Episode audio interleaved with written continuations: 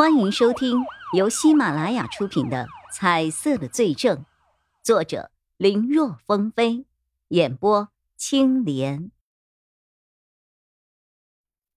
嗯，这个就不太清楚了，但是我推测应该不会是钱。叶一辉咬了一口包子，一个一个都快要死了的人，嗯，就是给他金山银山，又能够怎么样啊？可是。要不是钱的话，对于一个奸商来说，还有什么天大的好处能够吸引他呢？钟离言也觉得不是钱，可又能是什么呢？他一边扒拉着饭，一边看手机里孙伟策调查出来的最新内容，里面有姚一新的，也有姚成旺的。之所以还要查姚一新，是担心这个人所说的一切会不会都是他在演戏。甚至他们有些怀疑，那个肇事的视频这个时候出现，会不会是姚一新自编自导自演的？因为那个案子说到底只是肇事逃逸致人死亡，按照相关法律规定是三年以上七年以下的有期徒刑，即便是情节严重的，也最多只是七年以上的有期徒刑。就是不管怎么加，都是有期徒刑。和涉嫌杀害苟振祥、霍敏忠，还有钟离剑等一系列案子是完全不同的量刑级别的。横竖如果躲不过的话，那么避重就轻就是最好的选择。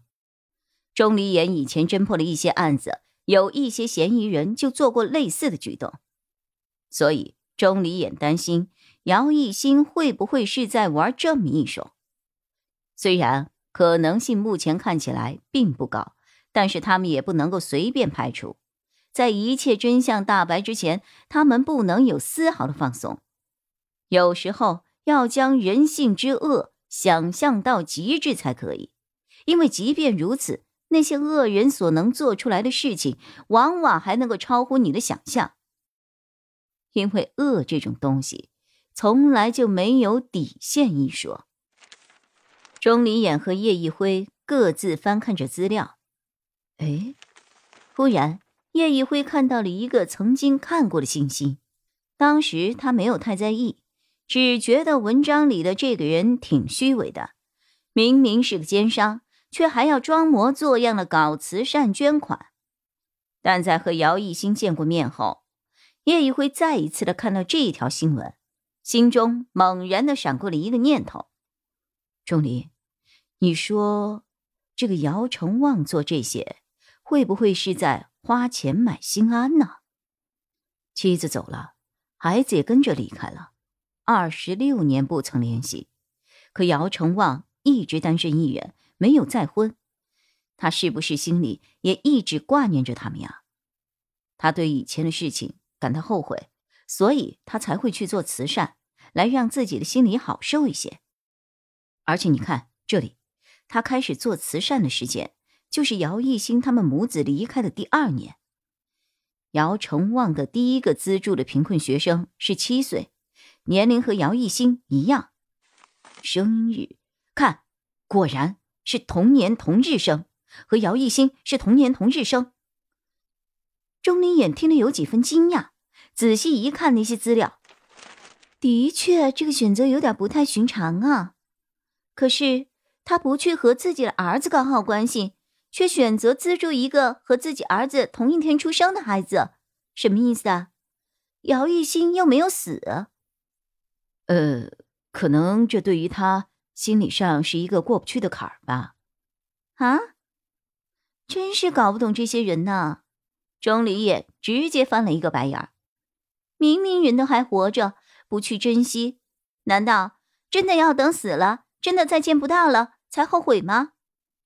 说到这儿，钟离也沉默了，似乎他想起了自己。叶一辉同样也不说话了，因为他的情况也一样。你说，会不会姚成旺是被人威胁的呢？钟离眼被叶一辉之前的那番话提醒，有了一个小想法。钱金国虽然留了一手，把视频给了自己的好友。谁知道他会不会把这个东西还给了其他人呢？要是有人拿到这个东西去给姚成旺看，你猜姚成旺会怎么想？叶一辉听得眼前一亮，这个视频一旦被他们警方看到，就会像现在这样把人给抓起来，按照相关的法律规定对其进行处置，进监狱是没跑了。这样一来，姚一新下半生的生活就会受到极大的影响，而姚崇旺自己横竖都是死了。如果当了替罪羊，能够让人不去曝光这个视频，让他的儿子姚一新能够平平静静的生活下去，他肯定会答应的。那么，姚崇旺现在的做法就说得通了。为了孩子，在这四个字的面前，金钱又算得了什么？所谓天大的好处，或许就是这个了。两人仔细一合计。将这个想法告诉给了孙伟策，三个臭皮匠再一次的讨论，越发觉得这个可能性很大。可问题是，不管这个想法是不是一种可能性而已，即便确定了这个可能性，现在姚成旺在市局那里，叶一辉和钟林野根本没有任何接触到的可能。孙伟策虽然在市局，也在这个专案组里。但是却被白丽蕾提防着，让他去接触姚成旺也不可能。即使接触了，那下一步呢？告诉姚成旺说：“你别再死撑了，你儿子已经被他人给举报了，已经给逮了起来了。”单凭这几句话，姚成旺能信吗？即使是信了，人还在白丽蕾的掌控之中呢。相比其他的三言两语，白丽蕾的手段肯定更多。还有，能让姚成旺承担这些的人，也肯定会想尽一切的办法让他继续当这个替罪羊。最简单的办法就是，既然这个认罪书都有了，那这个人就可以直接畏罪自杀了。这么一来，这个案子想要再查下去，那就会困难很多，或许线索也会就此被掐断。所以他们必须研究出一套能够保证姚成旺安全的方法才行，而且还要不被白丽蕾所察觉。